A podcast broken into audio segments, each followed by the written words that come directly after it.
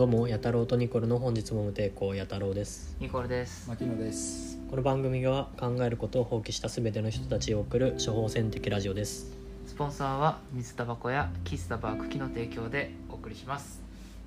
よろしくお願いしますお願いします。やべえちょっとぼーっとしてた あの3本目収録ということで、えー、牧野くんがまた引き続き一緒に 喋ってくれます。で、えー今回も、えーインスタグラムのストーリーに、えーテーマのリクエスト募集しててそこで上がったっていうかリクエストしてくれたテーマをちょっと喋りたいと思います。えー依存中毒。依存中毒？について。うん。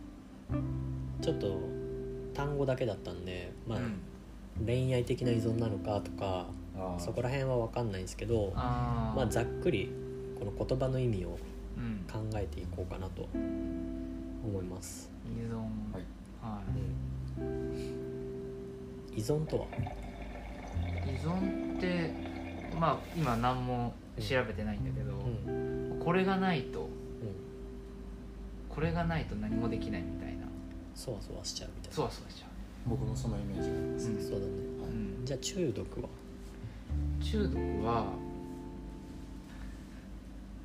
多分なんか気持ちよくなっちゃってるのかその状態が。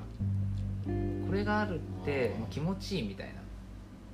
それがスタンダードになっちゃってあー違うかなー違うかななんか違うかもしいれない。や俺俺の考えはあ俺の考えはまあ毒って入ってるけどーうん毒になるものを必要以上に取り入れちゃう。っていうことうんじゃないかなって思う、それ依存。依存ははそのなくなったらそのそわそわしちゃうっていうか。取り入れちゃう。必要以上にね。必要以上に取り入れちゃう。アルコール中毒だったらアルコールの適量を超えてうん。飲んじゃうからアルコール中毒で依うん。存もプラスされちゃうこともあるから、ん。なんか結構同じっぽいけどうん。中毒はなんかそういうイメージがある。取り入れちゃう。なんだろう行為っていうか様？その様っていうか、様っていうか取り入れたくなっちゃう。うん取り入れたくなっちゃう。なっちゃう。ならざるを得ないっていうか。そんな感じかな。どうですか？どうですかね。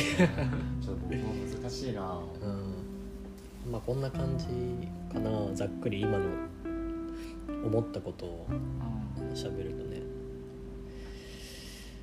依存してるものある？依存してるもの、うん、俺はもうそうだね。あのコーヒー飲まないとうちょっとなんかそわそわしちゃう。うんって感じはあるなんか落ち着かないとか。ちょっと一日なんか今日そわそわしっぱなしだなって思うと、ん。あ今日それはまだコーヒー飲んでなかった。っうんて思ってでコーヒーを飲んんだり夜なんだけどうん。するから。まあうんなんか依存気味？カフェイン依存気味だなとは思ってる自分でそうね。他には？他には？あ他にはか。パンツ依存症とかない？パンツ依存パンツ依存症？パンツがないと？パンツないとそわそわしない。パンツがないとそわそわしない。依存症？ですかこね。れはちょっとねみんなえ違う。まあいやでも僕もそわそわしそうますよ。そうそうするんじゃい。ないのかないやでもそわそわしないでしょ、そうそうしない。一時期ね。うん。一時期ね。一時期です。もうもう昔の話だよ。高校の時の話高校の時あのねちょっとあのノーパン一時期ノーパンで過ごしてたっていう。本当ですか？夏だったしね。へえ。今日履いてんの？と今日はノーパンっつって。ノーパンそのその話はまた別で。掘り下げて。ノーパン健康法のノー話パン健康もね。決めつけるものがない。それいやそれはいいんだけど。パンツはまああのせ通常人並みに依存してますけど、そうね。うん、どこないかな。えー牧野君は。それこそその依存してるものですもんね、うん。まあ最近まで依存してたもので言ったら、ん。その紙巻きタバコなんですけどその今働いてる会社で吸えなくなってでそこからめっきり吸わなくなったらもう全然吸えなくなっちゃって、うん。まあ依存結局それは依存だったのかなうん。何なのかなっていうのは今ちょっとそこがすごい自分の中で疑問なんですけど。うん。あの処方箋的なものをお出していいですか？いいですか？お願いします。そのコーヒーもそうだしタバコもそうだし、まあ、依存中毒どっちにも多分関わってくることだと思うんだけど、まあ僕の考えでは完全に習慣がそれを生み出している気がする。習慣。習慣。うん。だって習慣化されてないことについてはあんまり思わないでしょ。うん。まあそうだ。俺はタバコ吸わないし。毎日その歯を磨くとかさうん。歯磨かなくなない日とかあったらそわそわしたりするっしょ。ああする。でしょ？う確かに。でもそれはもう大体毎日夜歯磨くっていう習慣がある。人は特にそうだと思うしん。まあ生活かん習慣がバラバラで毎日まあ夕方磨くこともあればなんか夜夜勤明けで朝方磨くことある人はそんなに抵抗ないと思うよね俺。うん。そわそわしないっていうか。うんうんまあ磨けてるしみたいな、うん。まあ、それと一緒でコーヒーを飲むっていう習慣に対してそのしないことがすごくストレスになることを依存というのではないでしょうかねっていう。おおすごい。そ れかもしれないですねと思うんですよねきっと。ああ習慣そうかそうでも確か歯磨きは分かりやすい。俺ちょうど先週って日曜日そうだった気がする。うん。なんか俺朝なんか朝にまあダラダラしちゃって多分歯を磨いてなかったんだよ朝。うん。でなんか落ち着かないなっていうね感じがあって。うんでなんかちょっとお昼過ぎぐらいにちょっと歯磨いてみたら、うん。なんかそれスッてなんかもやもやしてたのが消えたりとかあって、ああなんかまさにそんな状況でしたよ。そんな感じですか？そうそうそう。うんタバコも多分そうなんですよね。僕の場合めちゃめちゃ運動した後とかタバコ吸いたくなくなるじゃんね。うんそれってあのその運動してない体にタバコを入れ続けるっていうそれがもう習慣化されちゃっててそこでイレギュラーなめちゃめちゃ疲れて心肺機能めっちゃ使った後っていう状態になったから当てはまらないじゃん。うん。だからそこから習慣化が外れてしばらくいいっていううんうん風になる気がする。ああうんなるほどね。やっぱりめっちゃ身に覚えのあることがある僕もその結局今まで据えてたものをうん。習据えてたもの言ったら習慣化じゃないですか、うん。それを僕の場合は強制的に断たれたうん感じがありますね、イレギュラーなことがあって、それでやっぱ吸わなくても大丈夫だったのかもしれないね。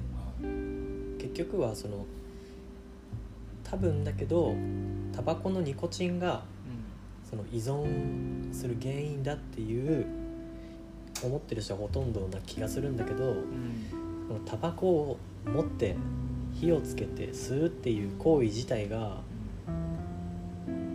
もうそれがもう習慣化によって依存につながってる気がする。あだってタバコ吸わなくてもなんかタバコを持ちたくなるっていう人いるじゃん。あああいるのえーっとえそれに一緒かわかんないですけど僕棒状のもの持つとこうなってました。ねそそうタバコを持つ。このねこの手。僕スティックパンをこう持った時は 本当に末期だなって思いましたね。そうっすよね。えー、ポッキーとかポッそういう。キーとかもうあの仕事仕事中のボールペンとかもなんかボー。ルペンだけ持って歩いてると知らないこうなってるんですよ。あこう2本の指で挟んでる。そうそう。うわーすげえメンタリスト。いやいやいや。あでもなるほどね。あそう。習慣ね。でそれで大体タバコってさあのワンボックス20本くらいじゃん。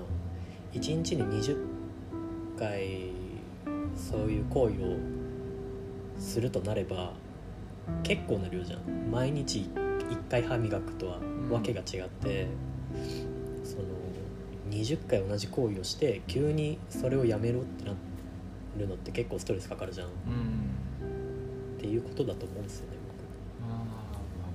ももしかしたらニコチンが体の中に入ってることがすでに習慣化されててって僕感じなんですかね。それが吸えなくなることで習慣化できなくなったから体が受け付けなくなったっていう考え方。うん、なんかそんな気があそんな感じですかね。で、まあ、恋愛も依存しちゃうとかさ。あなんかすごいすごい話になってきたな。依存する。気はするわちょっ依存されるみたいな。あるじゃん。と結局人間ってそう変わるもんじゃないからたとえ相手が変わったとしてもそのなかなか自分を変えれずにもう今まで付き合ってきた人とかと同じように接する可能性がめっちゃ高くない？結局。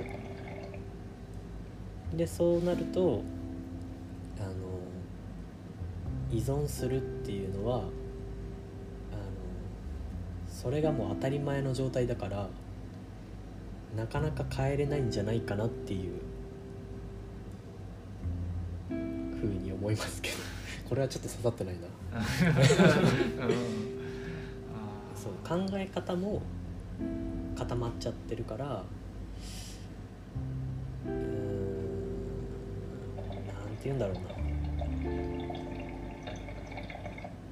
結局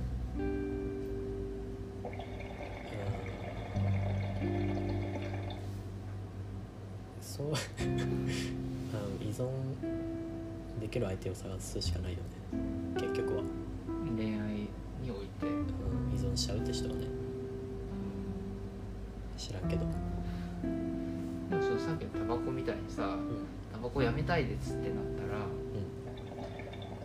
何かこう自分今までのルーティンじゃない何かを挟むことによって、その依存からあそうだね。抜け出せるっていうそうだ。そういう方法があるってことだよね。そうですね。成分ニコチン成分ではないと。習慣だと、あだからそうだ。えっ、とちょっとずれたんだけどうん。その依存しちゃうのは多分似たような相手だからうん、なるんかもしれんねっていう。ああその恋愛の話。そうそう。自分の好きななるタイプとか。うん、うん、結構さ分かってくるじゃん。大体付き合うのってこういう子だなみたいなそのループから抜け出せればなんとかなるかもしれない。これは今あの刺さった。いやちょっと身に覚えが。なんかこう自分が好きになる、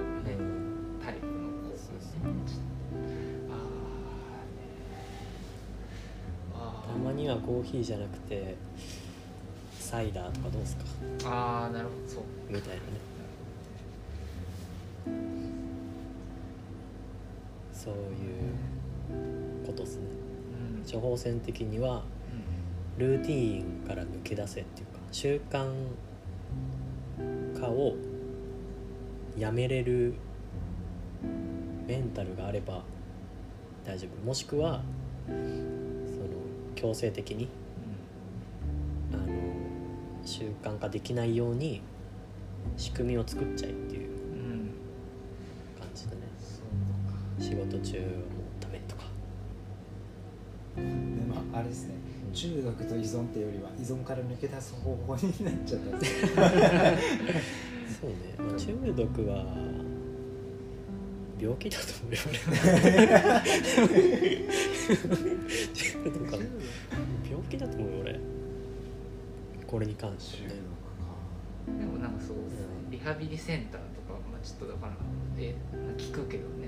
あそういうありますね、うん、そういうとこで治療するとか、そういうふうになってくるかもしれない中毒をやっぱ治療っていうふうな言い方で治すんですもんことはやっぱ病気ですよね。そうね。ー だだからあの依存と中毒がくっつくことが多すぎるんだって多分、うん。いやいやでもだいぶ似たような言葉だと思いますアルコール依存症の人とアルコール中毒は違うじゃん。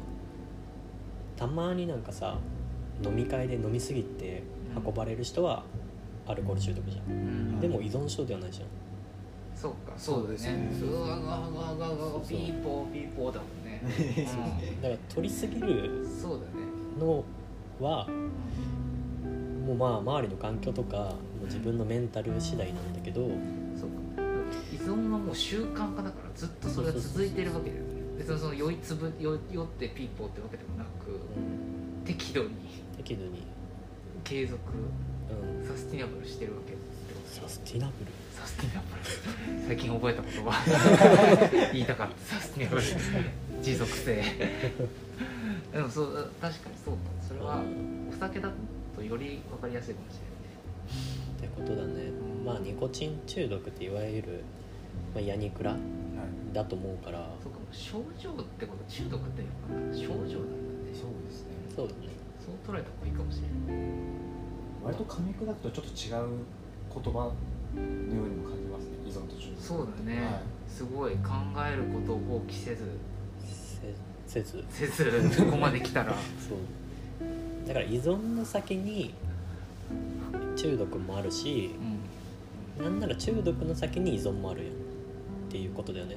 そう。ああ、ね、中毒の先の依存だかお互いまあつながってるし、まあ、近いニュアンスなんだけど実際は違うものってういうん。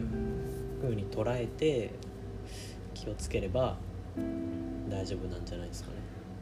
これはこれはいい相当いろんな人の役に立つ。すすごい立つちょっといい話できたっすね、うん、本だいぶいい処方箋じゃないですか。こじゃあまあこれが 今回の処方箋ラジオということではい。お後がよろしいようでありがとうございました。ありがとうございました